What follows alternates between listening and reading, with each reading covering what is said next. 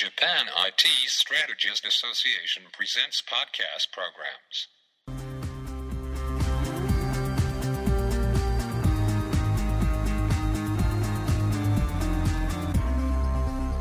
皆さんこんにちはジスタ関東支部ポッドキャストアシスタントディレクターの山竹です本日は平成24年6月23日に開催した第26回ジスタ関東支部定例会。テーマ別ディスカッションの模様を前半部後半部に分けてお送りします。テーマはゲームフィケーション IT 適用を考えてそして切ってみるです。コーディネーターは東拓成さんです。それでは後半部をお聞きください。で今、えー、もう2つ目はですねそのレベルにアップしてあのいくにはあとどれくらいじゃ頑張らなきゃいけないある程度デザインされていてそれがあの目に見える形じゃないといけないということ。です1面目がこれでやってる方が大体分かるんです。50面目ぐらいハイパーロードランナーがこんなもんだ。ある程度見えて次どんどんどんどん進んでいくっていうことが見えてないとまあ先の見えないというか苦しいのかなということですよね、はい、あともう一つだけちょっと言わせてください。獲得という概念が必要ということです。あの宝のイメージなんですけどつまり人から与えられるんじゃなくて自分から取りに取りに来させるようなあのエッセンスがこのレベルデザインという要素の中には必要だというふうに言われています。真ん中協力協調競争なんかこっちゃねいいんですけど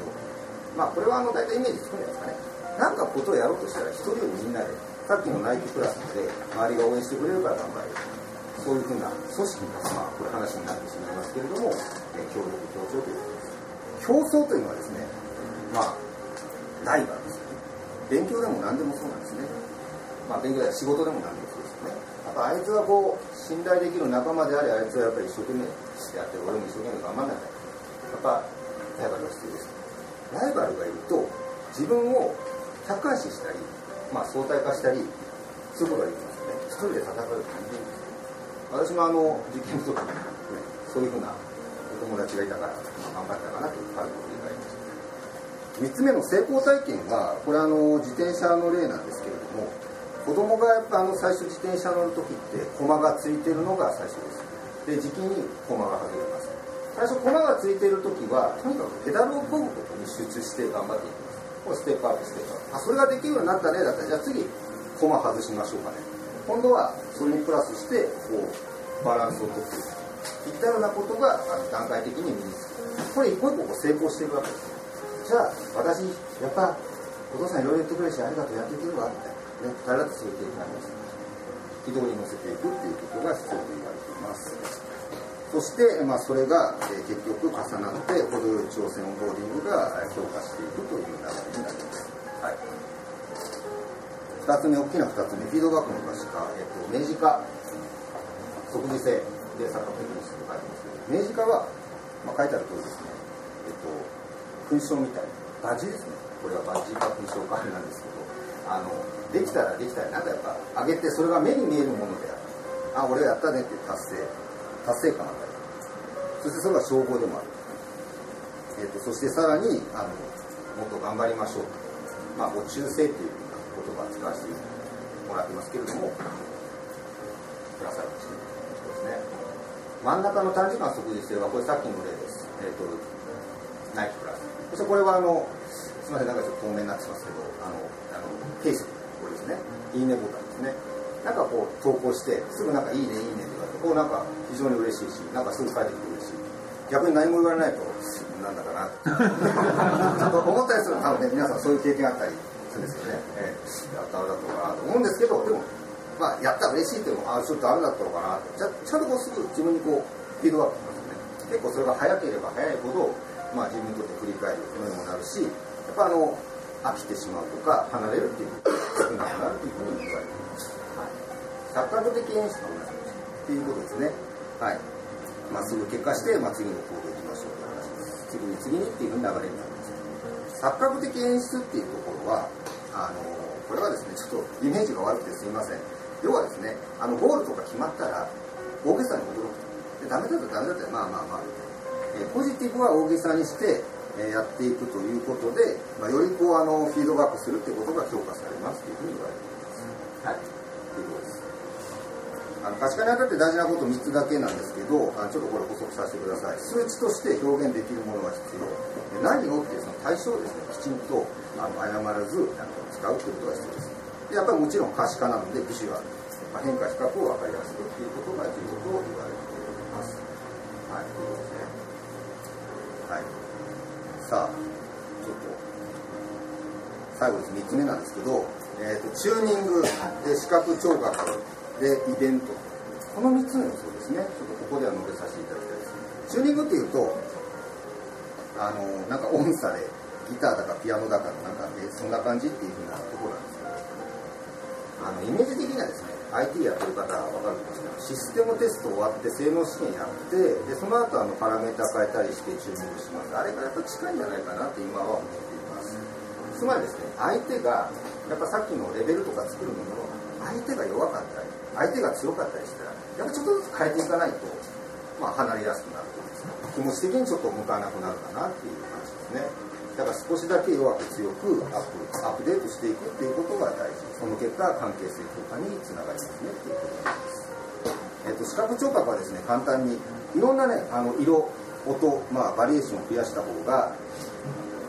色音バリエーションを増やした方が、まあ、気持ちを逃さないというふうに言われています、はい。はい、で3つ目のイベントですが、はい、イベントイベントなんですけどイベントってやっぱり何でやるのかなって話なんですね。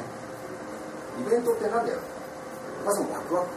これ一番分かりやすいかな。私の理解ではそうなっています。で読まない方がいいですかね。あの27回選抜総選挙。この間6月になりましたけれども。あのワクワクしますよねって話です、まあ、世の中的には批判する方もいっぱいいらっしゃいますし、まあ、冷めた目で見ている、まあ、それはそれでいいんですけれども肯定的な目を見ればですね、まあ、結構あの AKB ってしっかりしてるんじゃないかなと個人的には思いますし、はい、ワクワクするもんだなこうイベントを繰り返していけばですねあのバリエーションもどんどんどんどんアップしていく。で簡単にこれちょっとまとめました。AKB48 は結局どれだけこうあのゲーミフィケーション頑張ってるのって話でいろんなこう要素を出してですねさっき挙げたここにつなげてみたらですね、まあ、ほとんどつながるかな。大体こんな感じですね、はい、はい、誰も反応しないんですけど、まあ、やめといた方がよかったなあの、まあ、最近だとあの卒業だか移籍だかっていうのもありますし、まあ、あれもある意味、まあ、総選挙とかじゃんけん選抜と同様にイベントなのかな、まあ、チューニングに近いかなとかそんな感じでこう書いてますね。あと毎回異なる楽曲あの AKB の歌は聴いた人分かると思うんですけど特徴が毎回毎回違うで詩の内容もあの微妙にこう良かったり違ったり。話なのでそこにバリエーションを上げていますえーと、劇場観覧のファン明治化作的にしてたんですけどあの秋葉原の劇場に行ったらですね、えっと、たくさん行けば行くほどですね最近はどうかわかんないですけど以前はポイントがもらえてですね、えっと、最終的にはファン、えっと、最終的にはメンバーと一緒に写真撮影。もできるしかも自分の名前、まあ、ニックネームですけどそれを劇場に貼れるといったようなシステムもあったりします。はい。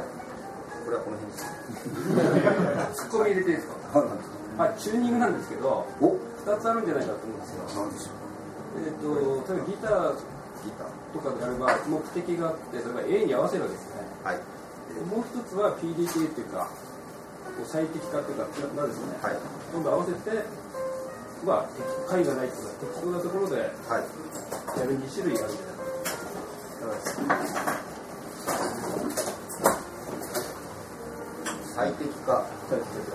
またオラクルとかもそうですあそうい。うこうはい。ええ絵画絵画でギターなんかは絵画があるわけですね。ね A とか B とか、まあ、キーがあって、はい。それに合わせるのをチューニングああそういう感じですかねとなんだろうで音差が出てきたのでちょっと気になって。あのチューニングってここで言われてるのはですねちょっと事例をじゃあ言った方がイメージつきやすかったですかね。あのソーシャルゲームのモバゲーっていうのがあってですねあれオンラインのゲームなんですけど、えっと、そのプログラミングがされてるらしいんですね結局そのプレイヤーがどれくらいの強さかに応じてあの通信やり取りしてあのクラウドやり取りしてで実際そのレベルをこう微調整して微調整ラジオのなんかあそっちです。ねそっち。そっちにいやラジオもやっぱりヘルツ決まってるんで。ヘルツ決まってます切ったり合わせるするんだけど。じゃあちょっとあ分かりました。ちょっと違う。ちょっと違う。自分用のカスタマイズだよね。そうそうそうそう。カリブレーションに近いと思う。モラトリチューニングやったことある？ないですか？やってる人いないです。かカスタマイズカスタマイズってのはしかしたね。はい、えー、鋭い決まり方です、えー、ちょっとモンスターがどうかなって話ですね。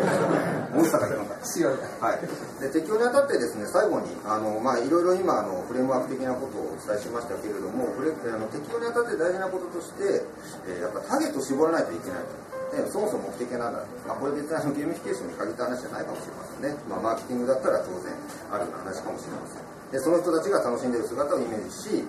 ここにそういう要素をいっぱい増やしていきましょうという話になるかというところですはい以上ここまでが解説でございました。というわけで、はい、時間も30分ぐらい経過しましたので、えっ、とちょっと今までのことを